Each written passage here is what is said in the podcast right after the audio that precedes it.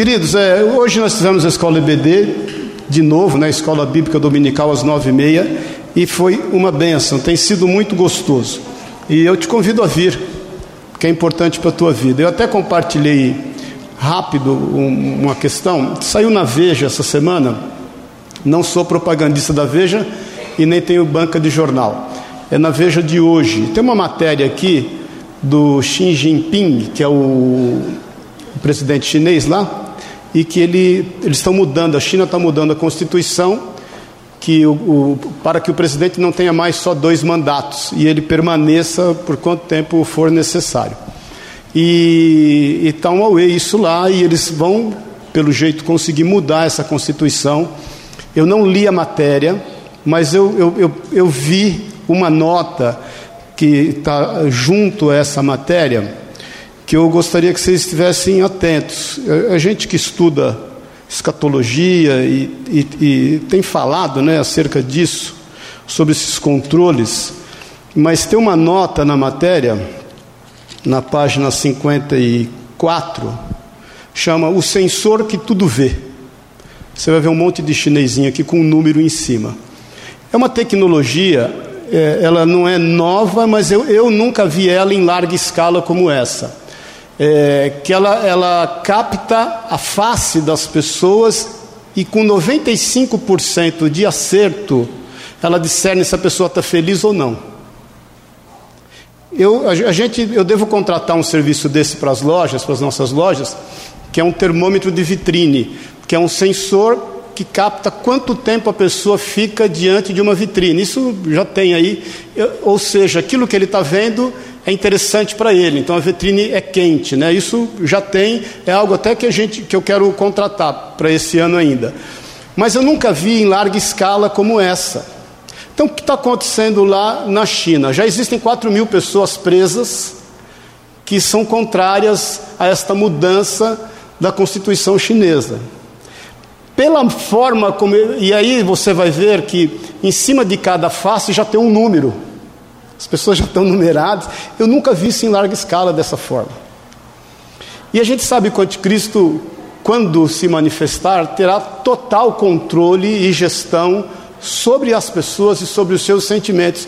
E a gente entende que é por tecnologia, porque ele não é onisciente, não é onipresente e muito menos onipotente. Então, queridos, é, sinal dos, sinal dos tempos, Jesus está voltando. Mais do que nunca, nós, como igreja, devemos estar atentos a isso. Porque a igreja hoje tem pregado muito sobre fé. Eu vou falar de novo sobre isso, até eu falei a semana passada, porque na nossa fé tem que ser associada a virtudes, né? A igreja tem pregado muito sobre conquistas, mas a igreja tem falado pouco sobre arrependimento, sobre pecado e sobre a volta de Jesus. Jesus está voltando. Isso é líquido e é certo. E a Bíblia diz que nós devemos despertar se estamos dormindo. E a Bíblia diz que nós devemos estar atentos como as virgens vigilantes. Amém, queridos? Então estejam atentos. Amém? O apóstolo Pedro, o apóstolo Paulo, né, nos avisa em 1 Coríntios 10, 12: aquele que está em pé, cuide para que não caia. Então depois você leia a matéria, eu não li, mais uma vez eu te falo, mas leia essa nota atento a isso. O, o, o diabo tem trabalhado incansavelmente. Então, se hoje já consegue em larga escala discernir pela face se as pessoas estão ou não felizes, e, sabe, e aí diz nessa matéria que através das mídias, porque a mídia social lá é restrita, né? Lá não tem Facebook, mas tem um, um programa local, é tudo, é tudo é, policiado.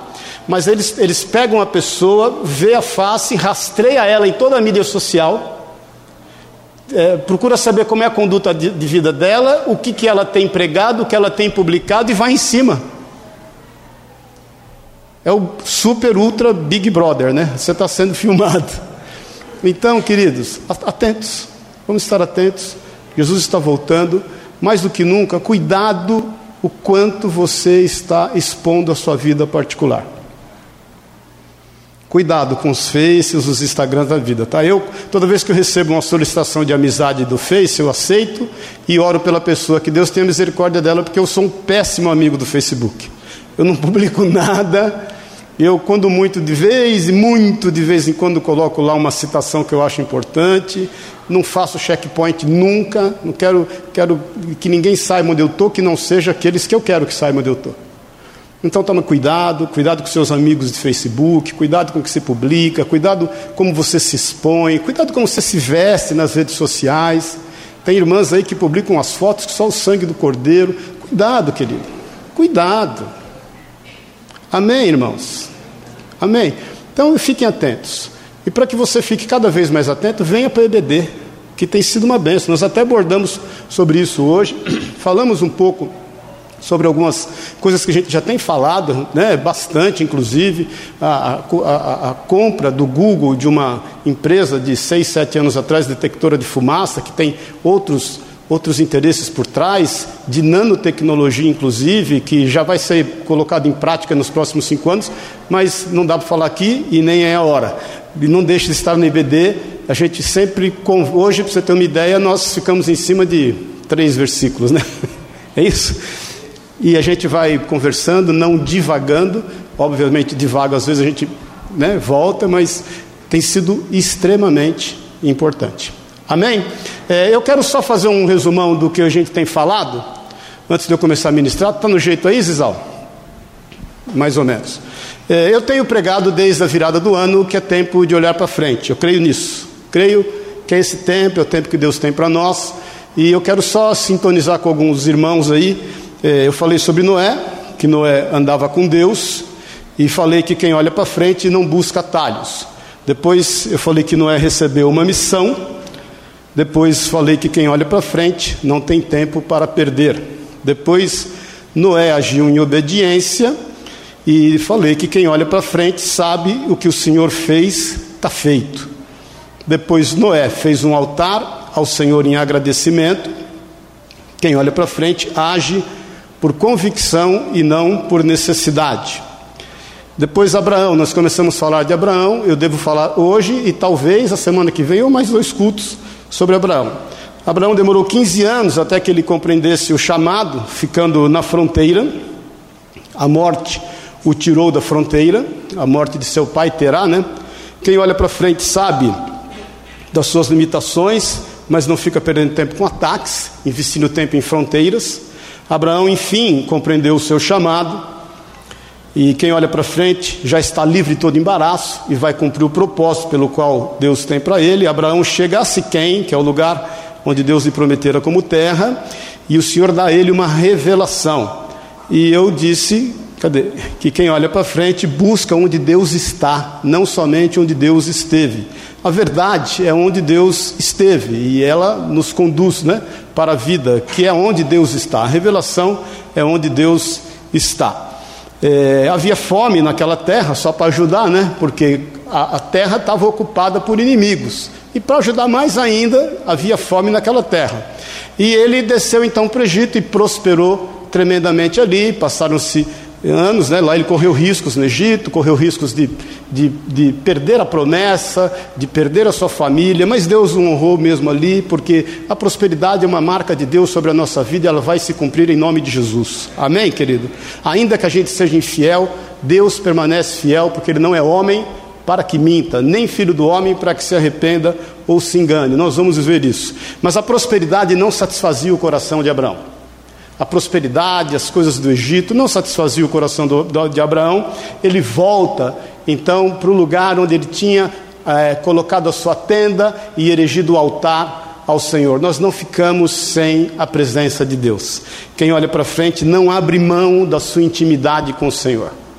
Nós não ficamos, irmão. Você pode prosperar, você pode ser rico, você pode viver todas as promessas do Senhor na tua vida, mas o nosso momento com Deus é insubstituível. Você não fica sem, não adianta, você pode tentar, mas vai chegar um dia que você vai cair em si, como o filho pródigo, caindo ele em si, e ele volta para junto do Pai. E então quem abre mão não olha, é, é não abre mão da sua intimidade. Pode voltar. É, depois ele contende com Ló. Ló contende com ele, Ló entende que é o momento da vida dele. Os pastores de Ló brigam com os pastores de Abraão. Ló entende que isso pode prejudicar sua vida, os seus negócios. Ló, em vez de tomar partido de Abraão, seu tio, que tanto amou, que tanto zelou por ele, que tanto cuidou dele, que tanto fez questão da sua prosperidade, Ló resolve andar segundo a sua própria sorte, segundo o seu próprio entendimento. E Abraão tem uma atitude de fé. E eu falei que não basta só nós termos fé, nós temos que agregar valores à nossa fé. Ter fé hoje é algo que tem sido pregado na igreja demasiadamente. Fé para conquistar, fé para avançar. Mas a fé não pode ser só. Fé é essencial. Sem fé é impossível agradar a Deus. É crendo no sacrifício de Jesus, por fé que nós somos salvos. Se creres de todo o seu coração e confessares com seus lábios, você será salvo. Agora, não é só fé, nós temos que agregar virtudes a essa fé. Nós temos que agregar amor, fraternidade, domínio próprio. Nós falamos sobre isso e eu devo falar de novo um pouquinho sobre isso. E quem olha para frente sabe que o melhor está por vir. Então Abraão deixou Deus escolher por ele. Abraão chama Ló e fala: Ló, escolhe o que você acha que é melhor para você. E vai. Ele foi, ele olhou as colinas de Sodoma, de Gomorra, achou muito arrumado tudo aquilo que ele estava vendo, e ele foi para lá. E quando isso é o que nós falamos até domingo passado.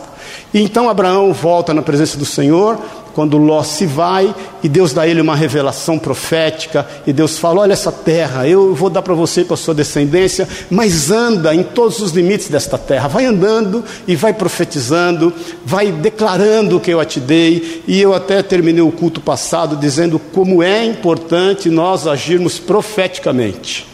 Amém, querido?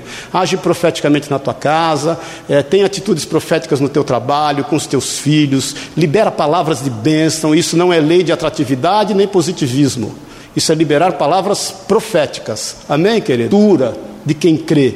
E Abraão, então, incentivado pelo Senhor, ele anda em todos os limites daquela terra e fala: Esta terra deu, Deus deu a mim e a minha descendência por herança, e através da minha descendência, no singular, que é Jesus Cristo, todas as famílias da terra serão abençoadas.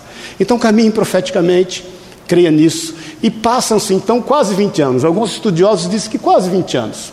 Pelo menos 14, como diz o relato bíblico, que está ali Ló em Sodoma e Gomorra em paz, até que quatro reis se levantam contra cinco reis. E quando esses quatro reis se levantam contra esses cinco reis, e dois desses cinco reis um é de Sodoma e um é de Gomorra, eles são levados cativos. E tudo que é desses cinco reinos são levados cativos por esses quatro reis. E ali eles ficam sob servidão, esses cinco reis ficam como reis vassalos desses outros quatro reis por 12 anos.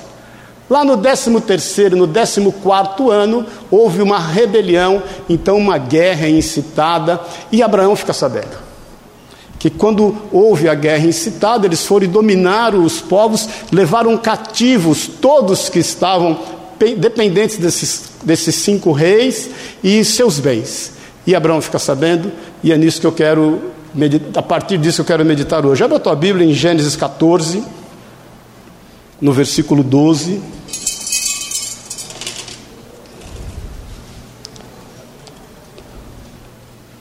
Parece água com groselha, né, irmãos? Mas não é não. Quem lembra de groselha aqui? Milane. Ela era boa, né? Não sei se ainda, mas era boa. Hum? Tubaína, Tubaína também é do meu tempo. É, acharam aí? Pode estar sentado mesmo. Vamos, a partir de alguns versículos, meditar nisso. Apossaram-se também Ló. Acharam?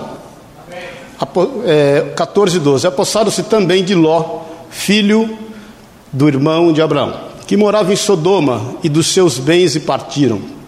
Porém veio um que escapara e contou a Abraão, o hebreu.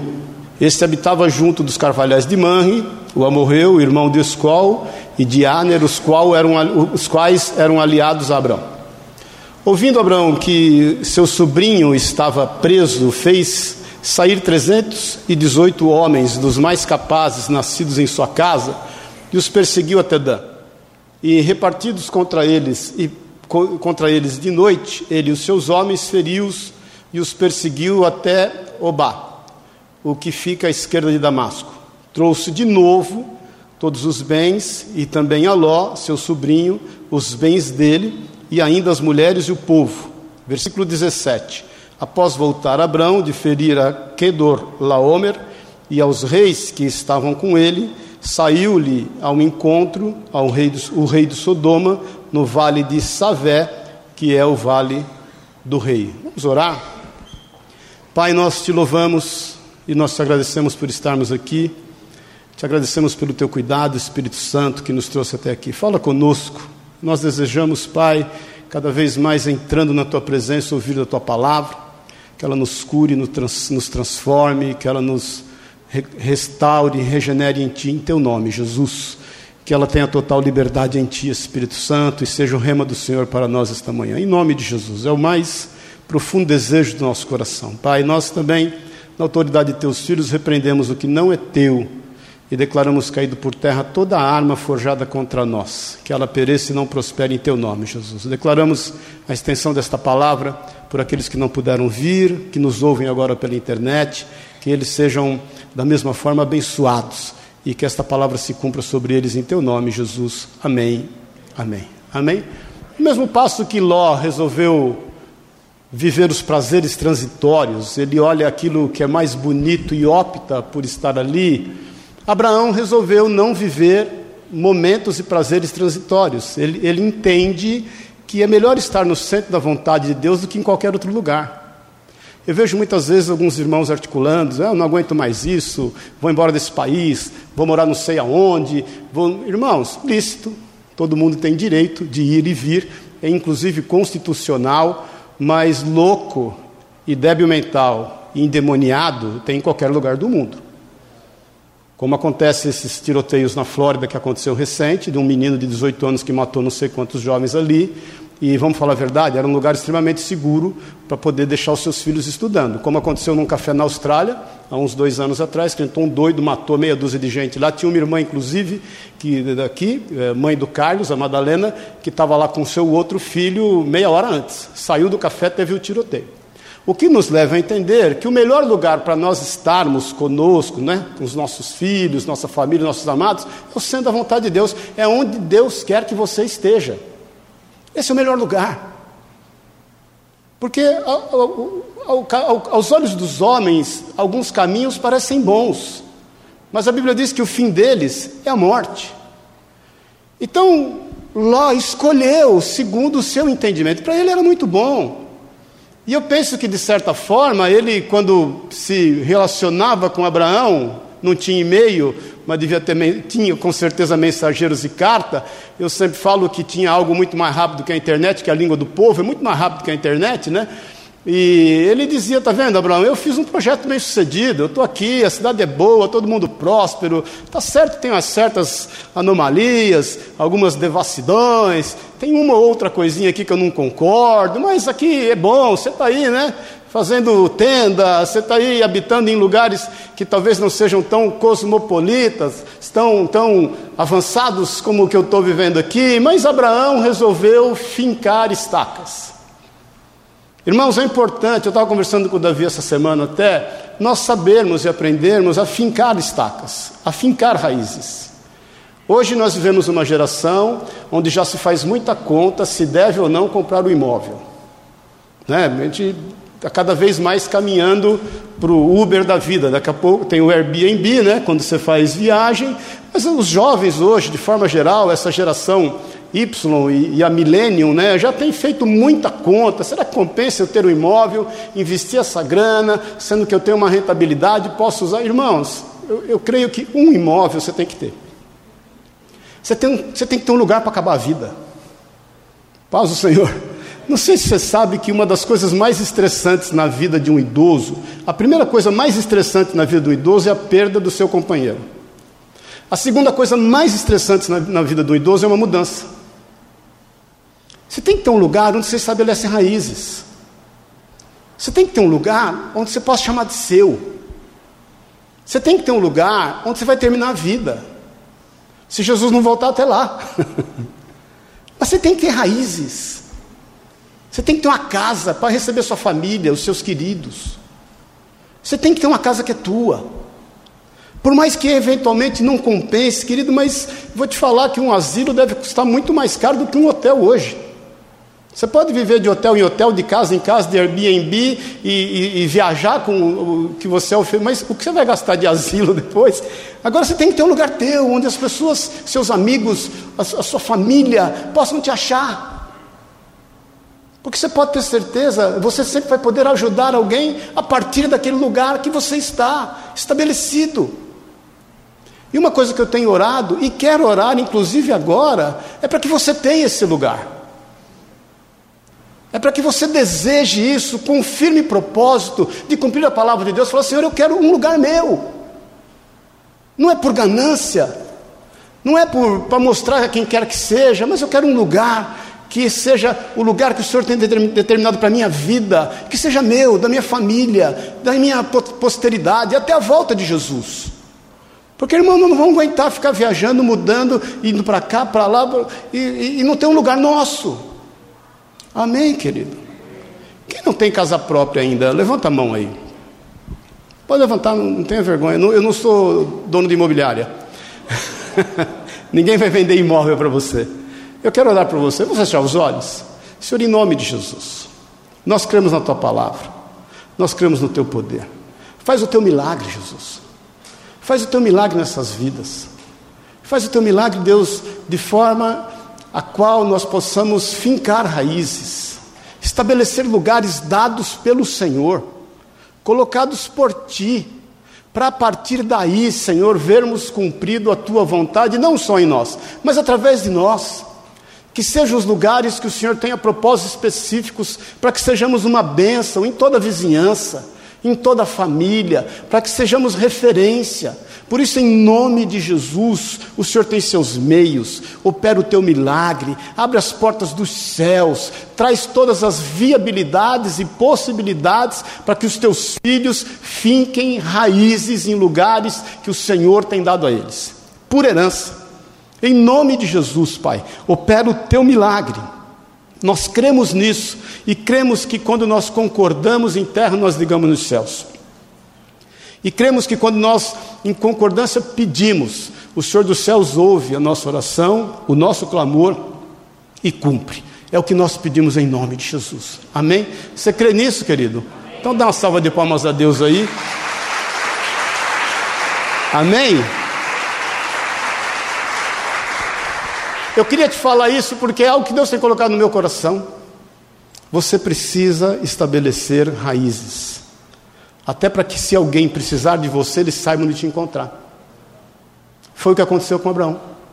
Abraão estava firme e certo nas raízes que Deus havia dado para ele colocar o seu pezinho.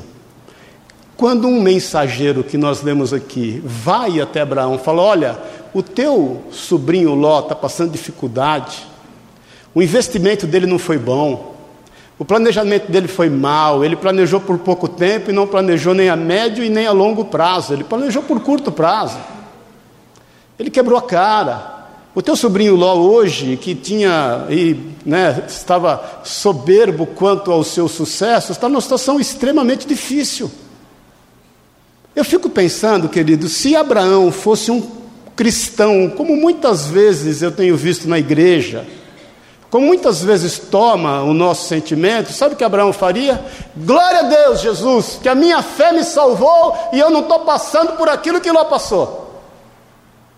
Glória a Deus, que eu estou resolvido, o Senhor foi comigo, já com ele, não quis andar comigo, abriu mão da minha companhia, deixou os servos dele brigar com os meus servos, não veio esclarecer comigo, tomou o seu próprio rumo e está lá andando com dificuldade. Que Deus tenha misericórdia dele. Muitas vezes nós temos usado a fé para isso, querido. Nós temos usado a fé para poder mostrar para aqueles que não a têm que nós somos melhores que eles.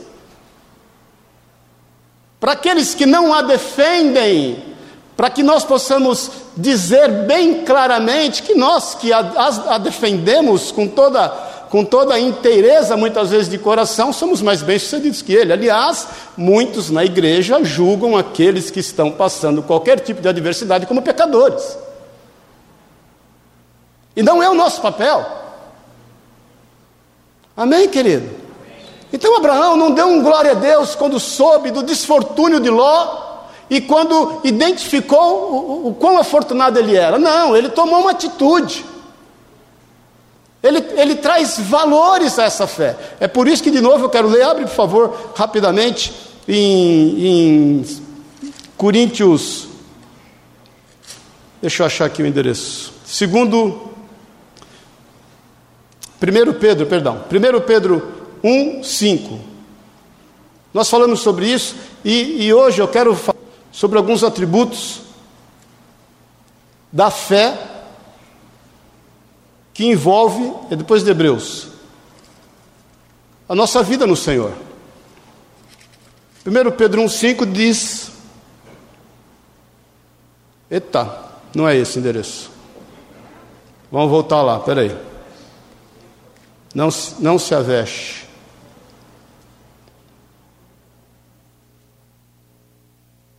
Segundo Pedro 1,5.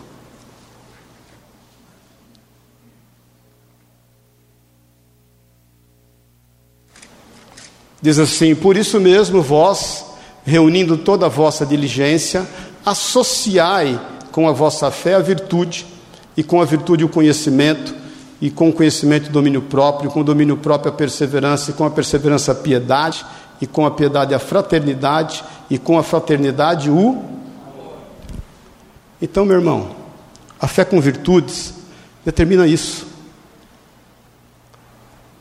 Abraão é tomado por amor. O quanto nós cremos por amor a vida das pessoas. Porque ser só detentor da verdade sem compartilhar dela é uma tremenda injustiça. Queridos, até água parada estraga. Então Abraão cria, e ele creu contra a esperança, inclusive para ser pai. Mas ele fazia bom uso dessa fé para socorrer aqueles que necessitavam. Nós aprendemos algumas coisas com essa atitude dele, e que é bom nós, nós salientarmos que, infelizmente, acontece isso no nosso meio, que nós temos fé para poder sermos abençoados, mas esquecemos de agregar valores a essa, a essa fé para poder abençoar aqueles que precisam. Irmãos, a salvação das pessoas passa por nós, entenda isso. A salvação passa pela nossa vida. O apóstolo Paulo nos lembra bem disso. Abre em 1 Coríntios no capítulo 1 e deixa aberto lá que nós vamos ler rapidamente no capítulo 2 também. Que se nós não entendermos de fato a nossa responsabilidade de sermos sal da terra e sermos luz do mundo, as coisas não vão acontecer segundo o desejo e a vontade do Senhor. 1 Coríntios 1, no versículo 21, o apóstolo Paulo diz assim: visto como. Acharam? Amém. Como na sabedoria de Deus o mundo não o conheceu por sua própria sabedoria, aprouve a Deus salvar os que creem pela loucura da pregação. Agora, como, como, como as pessoas vão ouvir se não tem quem fale? Se não tem quem pregue? Você se lembra que Filipe, quando transladado de Samaria, ele encontra um etíope? Lembra disso? Bem sucedido, e ele estava lendo Isaías 43, e a palavra de Deus diz que quando é, é, é, Filipe encosta nele, ele fala: Você está entendendo o que você está lendo? Ele fala: Como eu posso entender se não tem quem explique? Então entenda que a salvação passa por nós, isso é responsabilidade nossa o compartilhar a palavra, o ter sensibilidade quanto à dificuldade que as pessoas estão passando, o poder acudi-las, o poder, literalmente, o ter poder para acudi-las, reside em nós através de Jesus. Porque Paulo fala isso aqui ainda no versículo 22, porque tanto os judeus pedem sinais, como os gregos buscam sabedoria. Mas nós pregamos a Cristo crucificado. Nós não estamos aqui para poder mostrar sinais para as pessoas. A gente não está aqui para compartilhar sabedoria. Nós não estamos aqui para as pessoas olharem para nós e declararem: puxa, são é uma bênção. Nossa, essa mulher, esse homem é um poço de sabedoria. Não é isso. Nós pregamos a Cristo crucificado. Nós cremos no poder e no valor do sangue de Jesus. É Ele quem salva, é Ele quem restaura, é Ele quem regenera, é Ele quem dá vida é o Espírito Santo e a sua obra que nos faz crescer até a estatura do varão perfeito, é Ele quem liberta os cativos, é Ele quem quebra algemas, é Ele quem livra da escravidão, é Ele quem livra dos vícios, é Ele quem livra das, de todas as dificuldades que o ser humano possa estar passando, mas isso acontece através dessa loucura de pregar pelos que creem. Amém, querido? Nós temos que pregar, nós temos que. Pode aplaudir o Senhor sem, sem constrangimento. É o Senhor. Agora, se nós não tivermos essa atitude, nós vamos simplesmente dar glória a Deus por não estarmos passando aquilo que os outros estão passando. É cômodo e simples. Cada um ema, ema, ema, não é assim? Cada um com seus problemas. Ado, ado, ado, cada, lembra, tinha uma música? Cada um fica no seu quadrado. Não é assim conosco.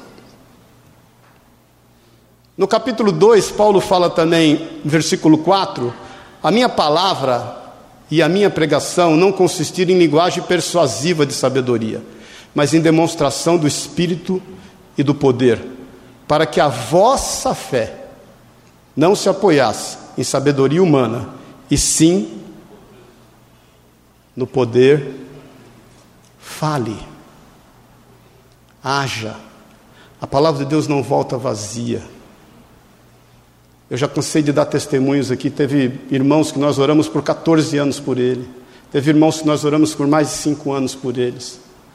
Tem muitos de vocês aqui, irmãos, que nós estamos orando até hoje. Fale.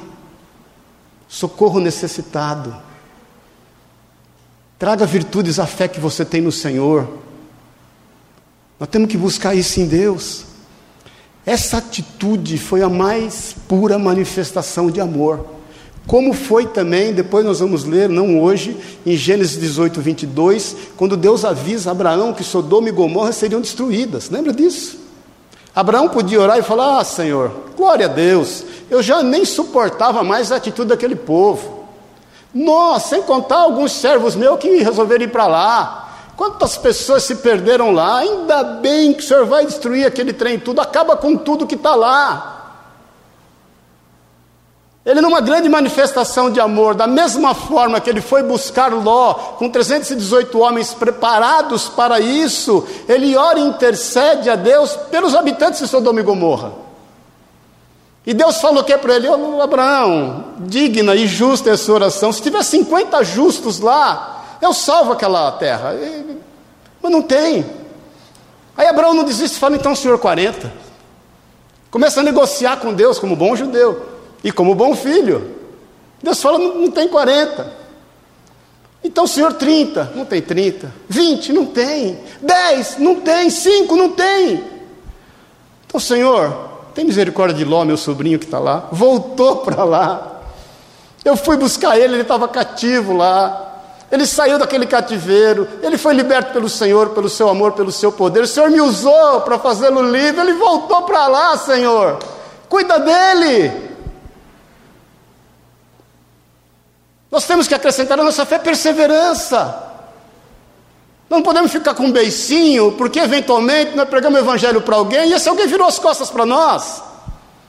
Aliás, você achou que ia ser fácil, querido? Que você ia sair falando de Jesus por aí, todo mundo ia dar glória a Deus, te colocar aí num pedestal e falar: Não, esse irmão é uma bênção, não, aquela irmã é uma bênção, aquela irmã é uma batata, quando ela fala é batata que acontece. Não é isso, não, querido. No mundo nós teríamos aflições, o profeta não é reconhecido na sua própria casa. O Senhor veio para os seus e os seus o rejeitaram.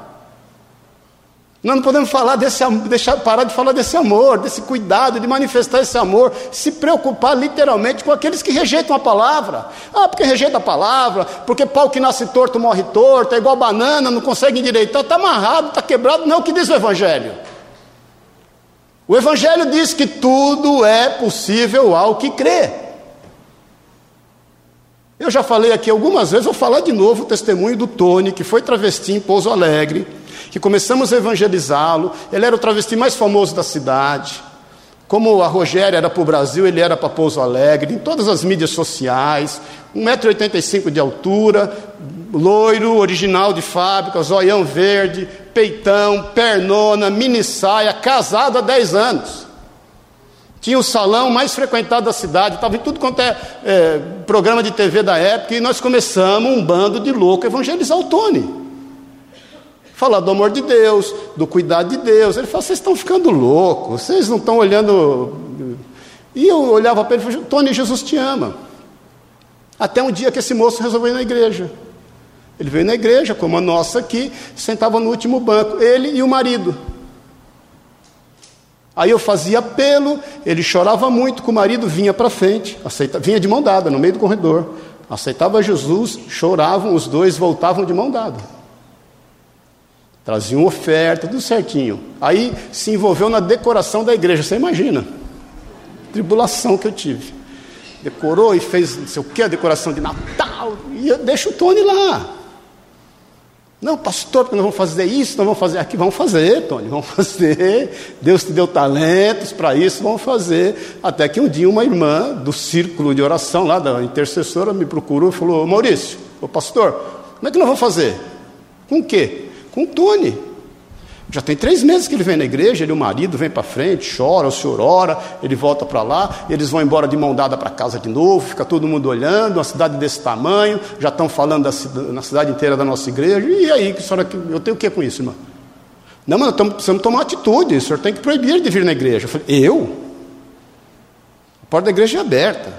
Deixa eu falar uma coisa para não te chocar, eu prefiro ele do que a senhora. Com todo respeito. Porque o pecado dele eu estou vendo. O teu eu não vejo. Não estou vendo. Eu prefiro do Tony. Me respeite, meu irmão. E me ame.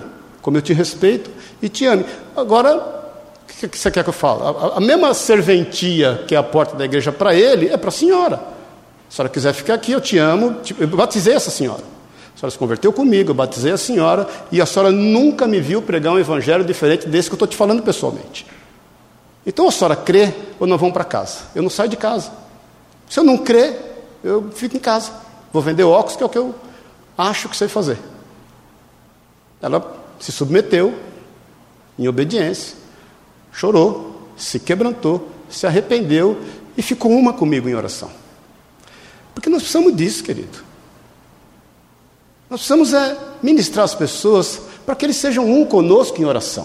Não é para vergonha, não é para humilhação, não é para se mostrar mais sociável ou politicamente correto que os outros. Não, nós estamos agregando pessoas e valores em oração, só isso. Eu, eu, óbvio que eu não queria que ela saísse da igreja, mas eu queria que ela entendesse o propósito.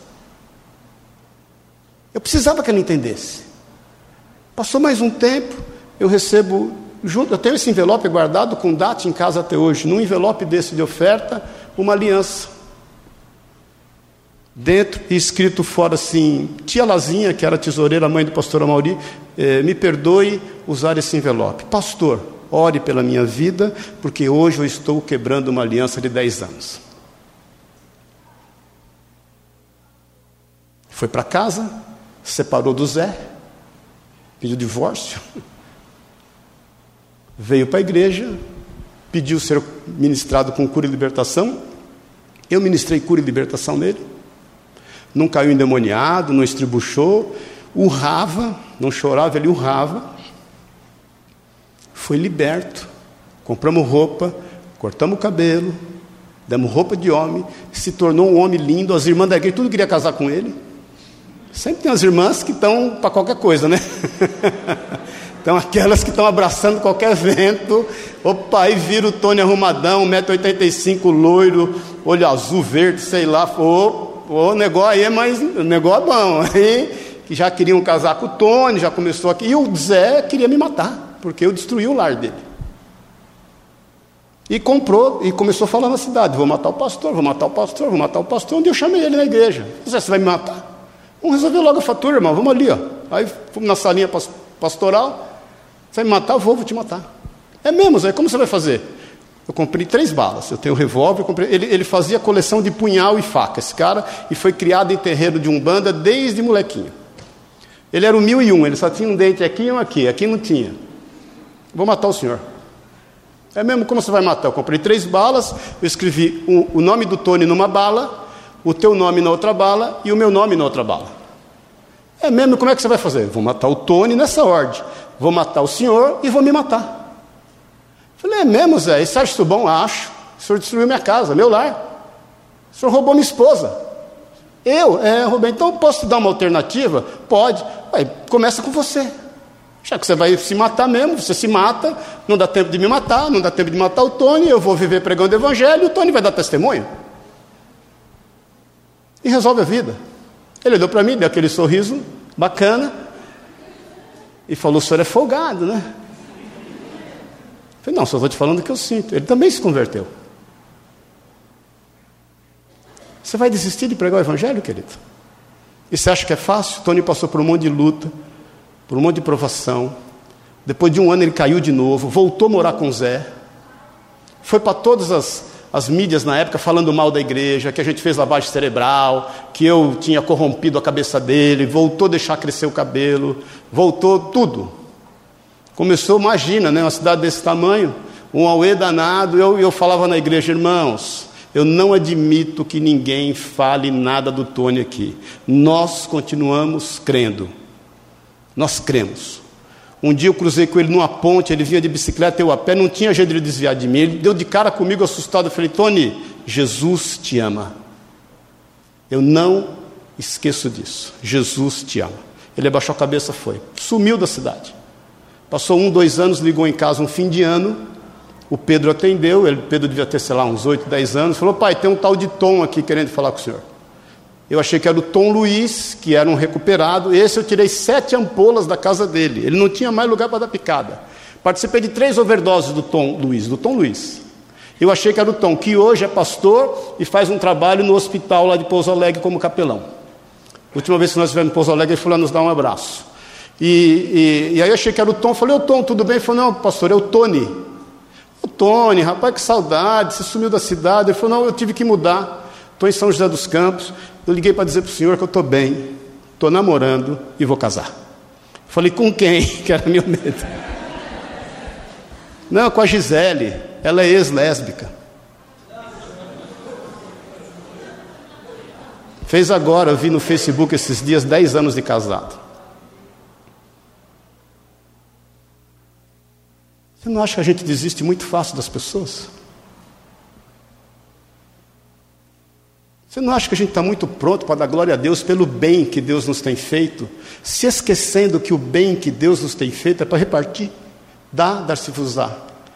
Boa medida, recalcada, sacudida, transbordante, também darei a vós. Será que a gente se esquece que Jesus fala que é melhor dar do que receber? Quem somos nós para julgar quem quer que seja? Está aí esse rolo, ideologia de gênero. Irmão, não entra nesse rolo. Prega do Evangelho, querido. Creia no poder de Deus. Não julgue ninguém. Você não conhece a história de ninguém. Você não sabe os traumas, os problemas que essa pessoa enfrentou. É fácil julgar. Muito fácil falar. Difícil é exercer o amor. Porque falar que ama também é muito fácil. Muito fácil falar que ama. Muito, muito fácil pôr no Facebook. As palavras bonitas que põe, os versículos bíblicos. Viver aquilo é mais difícil. Não tem alternativa, querido. Deixa eu te falar. Não tem alternativa. Se não for por Jesus, não tem alternativa. Se não for pelo amor de Jesus, não há salvação.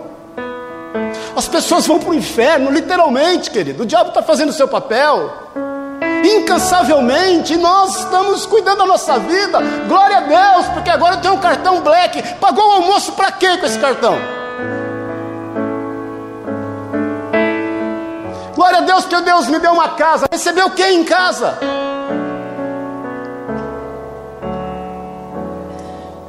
Glória a Deus pelo carro que Deus me deu. Ai de quem pisa com o pé sujo no carro.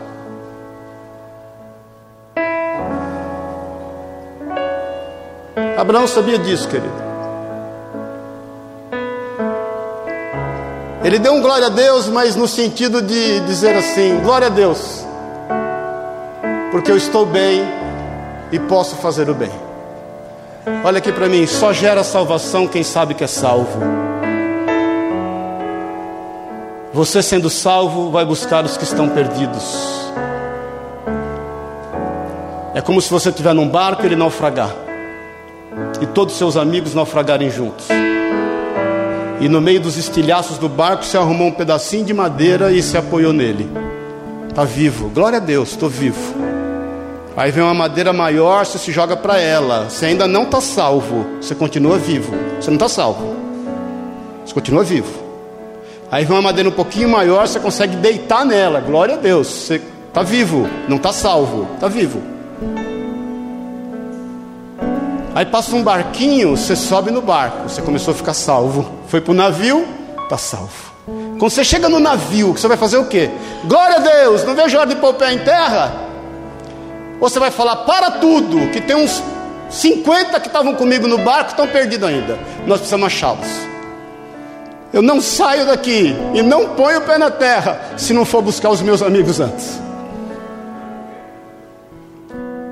Porque quem está salvo se preocupa com a salvação daqueles que andam com Ele.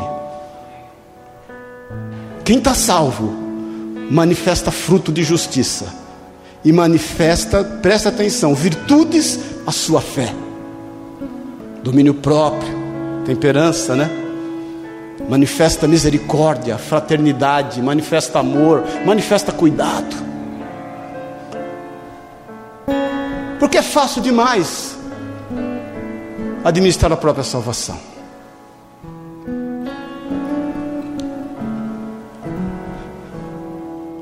Quem olha para frente, não olha para o passado das pessoas. Quem olha para frente, não julga quem quer que seja. Não perde tempo com isso. Porque sabe que tem algo grande a fazer. Falar da vida dos outros e do passado dos outros é muito fácil. Manifestar amor e misericórdia e cuidado requer perseverança. O que não quer dizer que você vai sair abrindo a porta da tua casa para todo mundo, amém, querido? Isso é o óbvio. Você tem que ter precaução. Tem que... Eu já corri muitos riscos. Eu já recebi pessoas na minha casa que dois, três dias estavam na igreja, fugia de São Paulo, deixei dormir em casa uma semana, a Sueli apavorada e eu orando com ele. Tudo bem, sempre a gente comete exageros por amor, mas se a intenção é boa, Deus honra. Deus honra. Esse moço entrou, saiu de casa, nem sei quem era, para onde foi, espero que tá, seja salvo hoje em nome de Jesus, porque a palavra de Deus ele levou. Eu orei por ele um dia, vi um demônio saindo dele embora. Nunca mais vi na vida. Talvez me encontre com ele no céu em nome de Jesus. Porque quem olha para frente não fica julgando o passado de quem quer que seja. Aí você não dá. Ih, aí não. Ih, já. Para. Paz do Senhor. Vou dar um resumão aqui. Abraão volta vencedor. Ele pega lá esse povo, esse exército, faz um auê, imagina com 318 homens, vai lá, liberta, faz um auê, olha como a mão de Deus era com ele liberta Ló, resgata os seus bens, resgata todo o despojo, todos os bens dos cinco reinos, ele resgata tudo. E ele traz para com ele. Você sabe que quem resgatasse os despojos era dele, o achado não é roubado, agora é o caso. Tudo era dele, passou a ser dele. Olha o que enriqueceu Ló, é, Abraão. Todos os despojos dos cinco reinos, mais o de Ló, tudo era dele. Ele pega e, e administra tudo. Quando ele está, imagine você, Abraão era um homem, como eu e você, querido. Como eu e você, minha irmã. Feito da mesma matéria. Podia ser corroído ali agora nos seus sentimentos, podia ser corrompido, podia se ensoberbecer, bater no peito e falar: Deus é comigo, agora me tornei mais rico ainda. Sou bacana, sou de Deus, comigo ninguém pode. Todas as coisas cooperam para o bem daqueles que amam a Deus. Nós temos que tomar cuidado com esse versículo. E ele volta, e no versículo 17, nós estamos terminando já. Não tão já, mas já. Após voltar Abraão de ferir a Kedor Laomer e aos reis que estavam com ele, saiu-lhe ao encontro o rei de Sodoma, no vale de Safé, que é o vale do rei. Você acha que o rei de Sodoma era coisa boa de se cheirar? Abraão podia não entender muito o que estava envolvido naquela visita. Ele não estava, talvez, num momento bom para ser tentado e assediado, porque você sabe o quão é difícil para nós humanos administrarmos bom êxito. Você sabe disso, né? Sabe ou não sabe, irmão? Você sabe que a gente, quando vai indo tudo muito bem, é aí que a gente tem que tomar cuidado. Mais do que ser fiel na, na, na adversidade, nós precisamos estar muito mais esperto em ser fiel na prosperidade. É muito mais difícil. Por isso que o Senhor fala que na casa onde tem luto é melhor do que na casa onde tem alegria, festa. Porque há quebrantamento. Deus, sabendo disso, quando vê a visita do rei de Gomorra na casa de Abraão, no momento que ele está vivendo, interfere e manda alguém visitá-lo. Versículo 18: Melquisedeque, rei de Salém, trouxe pão e vinho. Era sacerdote do Deus Altíssimo. Abençoou ele Abraão e disse: Bendito seja Abraão pelo Deus Altíssimo, que possui os céus e a terra. E bendito seja o Deus Altíssimo, que entregou os teus adversários nas tuas mãos. E de tudo lhe deu Abraão o dízimo. Olha para mim um pouquinho. Deus manda Melquisedeque o tipo de Cristo sacerdote do Rei Altíssimo, e traz para ele pão e vinho, traz para ele provisão e traz para ele alegria. E deixa bem claro com isso: olha, a minha provisão traz alegria, alegria que é genuína. Provérbios 10, 27 ou 22, se eu não me engano, diz que as bênçãos do Senhor enriquecem e com ela não trazem desgostos, não acrescentam dores. Então tudo que vem de Deus é bom. Então Abraão começa a entender através daquele ato de Melquisedeque que o que vem de Deus é perfeito. É bom. Deixa claro, ele é fortalecido, como nós somos fortalecidos aqui na ceia, com o pão e o vinho, entendendo que Jesus é vivo, ressuscitou, e que ele tem provisão e tem alegria para dar nas nossas vidas. Nós temos o direito de estarmos alegres com aquilo que Deus nos deu. Eu já conheci empresários com crise, ai, eu fiquei rico, ganhei muito dinheiro e acho que não mereço. Irmãos, vamos sair da crise, o que vem de Deus é bom. Desfrute, Deus deu, Deus cuida. Amém, querido? Primeira coisa, segunda coisa que essa visita de Melquisedeque fez na vida dele. Ele entende que Jesus, o Senhor, é o socorro bem presente. Na hora da angústia, no tempo da tribulação, o Senhor, Ele ativamente está ao nosso redor. Ele ativamente sabe o que se passa conosco. E Ele deixa claro que bendito é Abraão pelo Deus Altíssimo que possui os céus e a terra. Ele deixa claro que a vitória vem do Senhor. Está escrito aí no versículo 20 que esse Deus Altíssimo entregou os teus adversários nas tuas mãos e de tudo Abraão lhe deu o dízimo. Então, olha aqui para mim um pouquinho. Todas as tuas vitórias, você tribute isso, glória a Deus.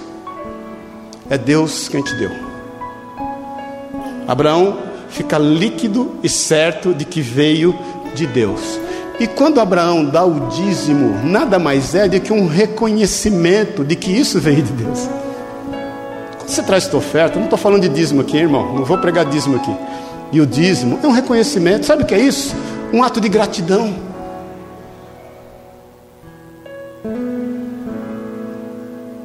É na gratidão que começam todas as coisas boas na nossa vida. Por isso que o apóstolo Paulo, que passou por cinco quarentenas de açoite menos um, que passou por dois naufrágios, por três apedrejamentos, que passou por deserto, que quase viveu a morte, fala assim: em tudo dai graças. Seja grato a Deus. Abraão aprendeu a ser grato a Deus.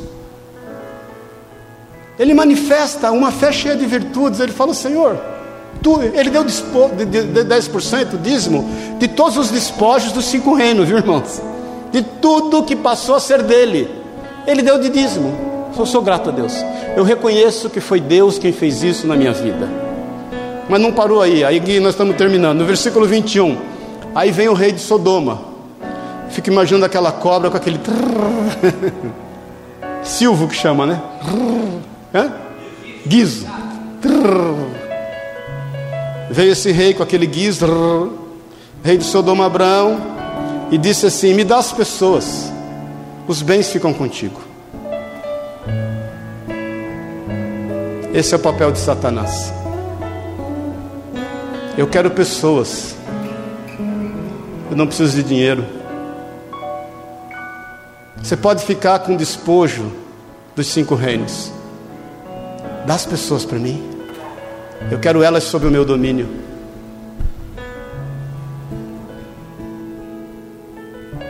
O que tem sido importante para a igreja, querido? Pessoas ou dinheiro? Ou quanto ela é influente politicamente?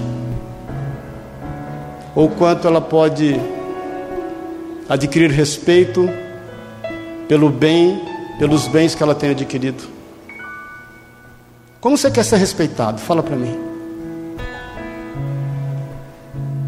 Como você quer ser respeitado? Pelo carro que tem? Pela roupa que veste? Pela casa que tem? Ou pela pessoa que é? Eu tenho feito um teste comigo. Eu, há um ano e meio, estou andando com o Fiesta, que era do Davi. Deixa eu contar uma experiência aqui particular. Tinha um carro blindado, tem outro carro que está arrumando até hoje, vai arrumar em nome de Jesus, Leandro e o, o Jaime estão me ajudando. Aí o Davi resolveu ter um outro carro, a gente comprou para ele, eu falei, ah, vou ficar com esse carro dele aqui, vou andar com o Fiesta. Vou te falar que eu me sinto mais seguro, eu, testemunho meu, num carro de 30 mil reais do que num carro blindado de 300. Não tenho nada contra, deixa eu deixar claro. Não estou fazendo apologia a São Francisco de Assis aqui também. Amém? É pessoal, é minha experiência. Mas tem sido uma experiência boa, porque nem manobrista quer o carro. É verdade, eu paro nos lugares, ô tio, já é tio, já, já fico em lutas com o cara, né? Mané, tio. Ninguém conhece tua irmã, minha irmã não, não, teria um filho igual a você. E, para ali, você imagina, falei para o outro dia, parei com o carro dela no posto, doutor, lava o vidro, vou encher o pneu, como é que tá? Falei para você, impressionante, pergunta para impressionante. Eu paro com o Fiesta, o cara nem olha na minha cara, vai pôr álcool a gasolina. Põe gasolina, aditivada. Não, ele já olha feio, como eu sabia que aditivada, imagina. O que não quer dizer que não mexe com a alma da gente, mexe, mas é que não mexe, mexe mexe. Como você quer ser respeitado? Aquela tentação talvez Abraão não poderia suportar, meu, e agora? Mas ele tinha recebido a visita de Melquisedeque. Em tudo dai graças. Saiba que tudo vem de Deus. Eu é que te dou alegria na minha provisão. A minha provisão traz alegria. Cuidado com as provisões que não são minhas e nem tuas. Irmãos, vamos tomar cuidado do como a gente está usando a nossa fé e para quê. Vamos tomar cuidado. Quais são os propósitos das nossas conquistas? Glorifique a Deus em todas as coisas. Eu já estou realmente terminando. Quem olha para frente sempre tem um coração grato. Abraão, querido, ele deixa claro, porque no versículo 22 diz assim: Mas Abraão lhe respondeu. Vamos ficar em pé em nome de Jesus, para você entender que nós estamos terminando mesmo. Versículo 22 diz assim: Dá para pôr aí, Luísa? Mas Abraão lhe respondeu: Levanto a mão ao Senhor, o Deus Altíssimo, o que possui os céus e a terra. Ou seja, ele fala, querido, eu não preciso nada, eu tenho um Deus que tem tudo. E juro que nada tomarei de tudo que te pertence, nem um fio, nem uma correia de sandália, para que não digas: Eu enriqueci Abraão. Nada quero para mim, senão o que os rapazes comeram, o que a despesa deles e a parte que toca aos homens de Aner, o despojo que é deles, Escol e Manre, que foram comigo, eles que tomem o seu quinhão. Sabe o que Abraão fala, querido? Sabe que está inferido aí? Abraão diz assim: Olha, eu corri riscos por pessoas, eu não corri riscos por dinheiro. Eu não saí da minha casa para correr risco por conquistas financeiras, materiais, que no fundo me fazem bem e geram respeito no meio que eu vivo. Eu corri riscos por aquilo que é intangível, que para mim tem um valor muito maior do que aquilo que é tangível. Eu estou correndo riscos é por gente. Nós não estamos nos reunindo na igreja, querido. Glória a Deus, eu, tenho, eu creio piamente que Deus vai te dar a tua casa própria. Creio. Mas não estamos vindo na igreja para isso. Nós não estamos vindo na igreja para pagar conta de quem quer que seja. Que não seja daqueles que necessitam. Para de correr risco por coisas. E de pôr em risco a tua família, a tua casa, os teus filhos, os teus amigos. Para. Para de correr riscos por aquilo que não vai te acompanhar por toda a eternidade, por aquilo que é perene. Põe a mão no irmão que está do lado, só põe a mão, toca ele, vê como ele é de carne e osso. Olha aqui para mim um pouquinho, ele, ele, ele vai te acompanhar por toda a eternidade. Não se trata de igreja cheia, meu irmão, se trata de céu cheio. Então para de correr riscos por aquilo que não é pão, por aquilo que é vaidade, pelo egoísmo. Para de correr riscos, para de pôr em riscos a paz da tua casa, dos teus filhos, da tua esposa, do teu esposo. Existe uma frase de para-choque de caminhão, irmão, é de para-choque de caminhão que está escrito assim: não há sucesso no mundo que justifique o fracasso no lar. Você já leu isso? Você está lendo pouca frase para choque de caminhão, uma benção frase para choque de caminhão. Leia mais. Não há sucesso no mundo que justifique um fracasso no lar. Abraão deixa claro que o Deus Altíssimo o El Elion é o único e verdadeiro Deus que pode resolver os problemas da sua alma. Ele abre mão de tudo. O importante ele já tinha feito. Ele deu o dízimo de tudo. De tudo. Ele deu o dízimo em agradecimento a Deus. Ele não deu o dízimo como quem diz, não, eu vou semear aqui. Não. Ele fez por fé. Eu quero te perguntar: como está a tua vida? Como anda a tua fé? Você tem buscado a Deus só para resolver os seus problemas? Posso te avisar uma coisa? Vai dar errado. Vai dar errado. Vai ser difícil. O que não quer dizer que Deus não queira resolver os seus problemas, mas o propósito é maior. Busque a Deus, para que você seja quem Ele quer que você seja, no lugar que Ele quer que você seja. Finque raízes. Pare com devaneios. Pare com devaneios. Todas as coisas cooperam para o bem daqueles que amam a Deus, que são chamados segundo o seu propósito. E o propósito de Deus para conosco é nos fazer semelhantes a Jesus. Esse é o propósito. Esse é o propósito. Buscai em primeiro lugar o reino dos céus e toda a sua justiça, e as demais coisas vos serão acrescentadas. Fale desse amor, pregue desse Evangelho. O Senhor tem o melhor. Desfrute a vida com tudo que Deus tem permitido que você tenha. Saiba repartir. Saiba repartir. Amém, queridos. Deixa Deus usar a tua vida e tenha sensibilidade quanto as pessoas que estão ao seu redor estão passando. E não cesse de pregar do nome de Jesus. Esse nome cura, esse nome liberta, esse nome restaura, esse nome traz vida. Há poder no sangue e no nome de Jesus. Isso não é religião e nem placa de igreja. Amém, queridos? Vamos fechar os nossos olhos na liberdade. Vamos cantar esse cântico? Depois nós vamos orar.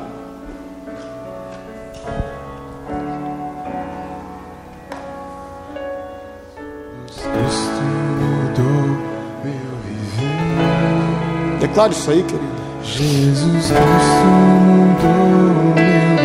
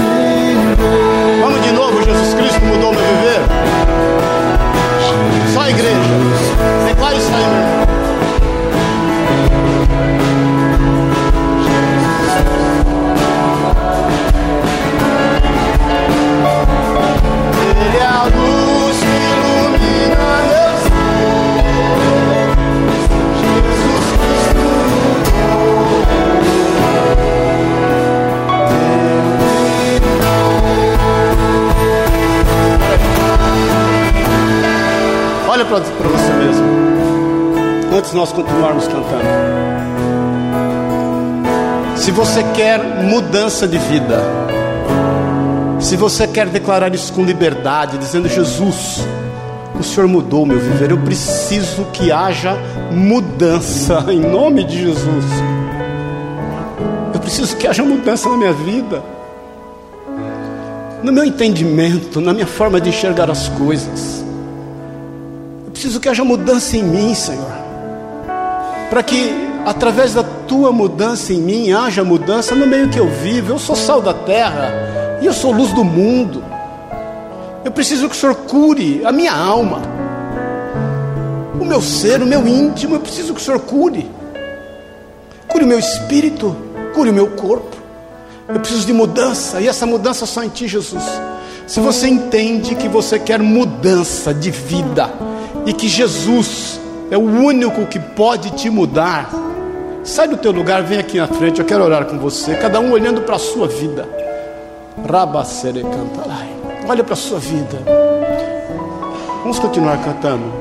Sim, Jesus Cristo. Sai do teu lugar. Sai do teu lugar. Cada um olhando para a sua vida. Do início. Jesus Cristo mudou meu viver. Pode vir mais para frente, por favor.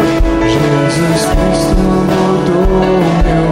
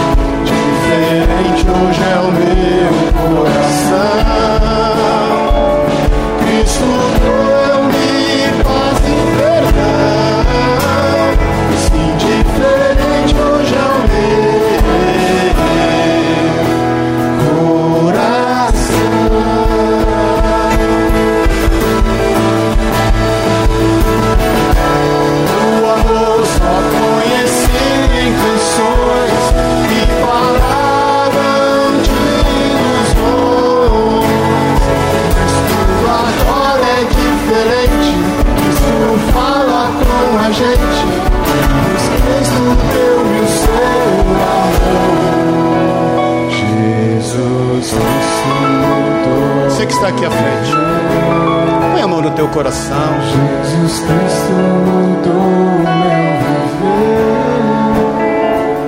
A luz que ilumina o meu ser. Se Jesus Cristo mudou meu viver. Põe a mão no teu coração. Declara comigo, Senhor Jesus. Eu quero ser morada do teu espírito. Eu declaro com a minha voz, com a minha boca, e eu creio com todo o meu coração que só o Senhor Jesus é quem pode mudar a minha vida. Por isso eu te confesso como meu Senhor e como meu Salvador.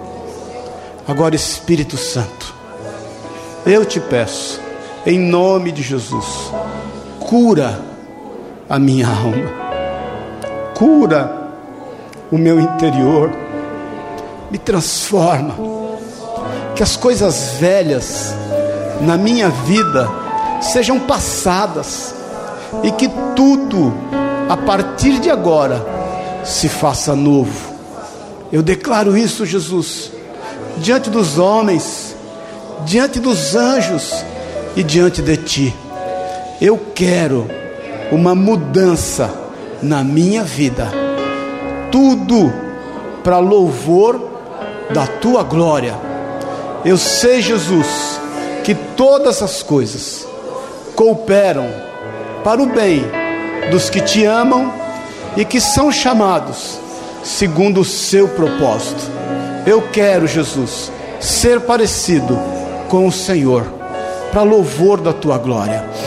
E eu busco o teu reino e a tua justiça nesse instante, e descanso na tua palavra, e declaro que todas as demais coisas, tudo que me for necessário, será acrescentado. E eu faço isso em nome e na autoridade do meu Jesus, o meu Senhor e o meu Salvador. Amém. Amém. Dá uma salva de palmas a Deus aí. Glória a Deus.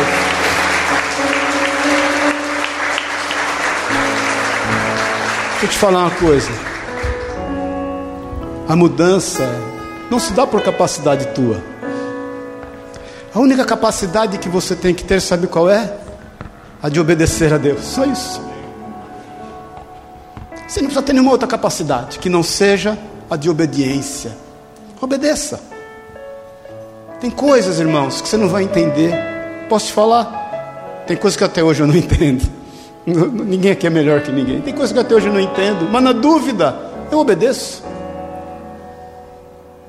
Porque muitas vezes nós somos regidos somente pelos padrões deste mundo, pela forma como este mundo quer nos moldar, aí nós nos conformamos, tomamos a forma deste mundo, Entendemos que é esta forma que precisamos ter para ser felizes, mas não é.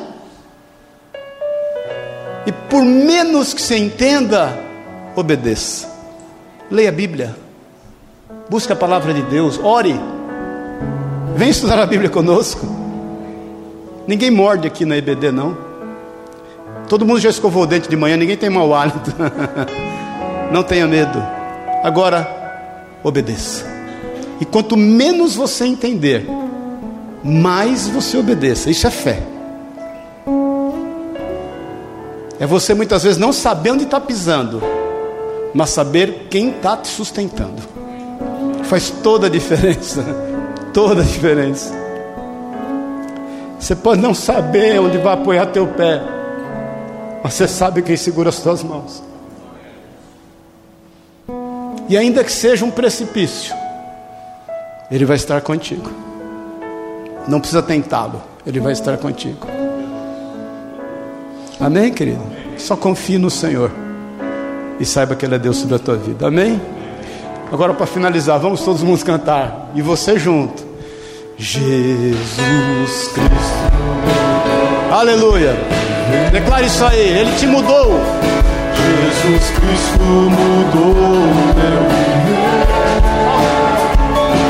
Luz que ilumina meu ser. Sim, Jesus Cristo mudou meu viver. Aleluia. Amém, queridos. Que o amor de Deus o Pai, eu sei, dos homens. Que o amor de Deus o Pai. A graça eterna de Jesus Cristo, esse Deus conosco, maravilhoso. O nome que está acima de todo nome, para vergonha daqueles que se autonomeiam. O único que pôde fazer por nós o que fez, derramar um sangue imaculado, e que o poder do Espírito Santo, que consola, que acompanha, que cura, que te visita, que mora dentro de ti, te leve em paz. Vá em paz tenha o melhor mês de março da tua vida. E que todos os meses a partir desse sejam de mudança. E que você cresça até a estatura do varão perfeito. É o que eu declaro em nome de Jesus. Medite nesta palavra de dia e de noite, faça conforme nela tudo está escrito. E aonde você colocar as mãos, o Senhor vai te abençoar, é uma promessa dele, e ele não é homem para que minta, nem filho do homem para que se arrependa ou se engane. Vá em paz em nome de Jesus, amém. Só mais uma coisa. É, sábado, sextas irmãs vão lá para Pouso Alegre City, que é super legal e baratíssimo. Nós vamos nos reunir aqui, os homens. Quem é homem aqui, diga amém. amém. Você pode melhor, né, irmão? Quem é homem, diga amém. amém. Só os homens agora, diga amém. amém. Nós vamos estar aqui a partir das 11 até mais ou menos meio-dia, meio-dia e pouquinho, e depois nós vamos comer alguma coisa juntos. Eu só peço que você, sábado agora, sábado que vem, só peço que você dê seu nome para o Pacífico, para o Daniel, para algum de nós aqui, o Rico, para a gente saber o que vai fazer. Eu queria fazer o porco no rolete, não vai dar, mas vamos tentar inventar alguma coisa aqui, né? Vamos estar juntos, importante é estar juntos, orarmos, compartilharmos uma palavra, a gente define é, se, se, eu vou contratar alguém para fazer alguma coisa, se nós mesmos vamos fazer. Eu até queria fazer uma feijoada aí, não sei, estou orando. De repente eu faço uma feijoada. Vamos ver quem, quem vai vir e quantos vão vir. Amém? Eu gosto de fazer feijoada, de repente a gente faz uma feijuca aí. É, ia ser boa aí. Amém, queridos? Então Deus te abençoe e te guarde. Dá um abraço no teu irmão. Fala, eu te acho. Fala para ele, a cara de Jesus.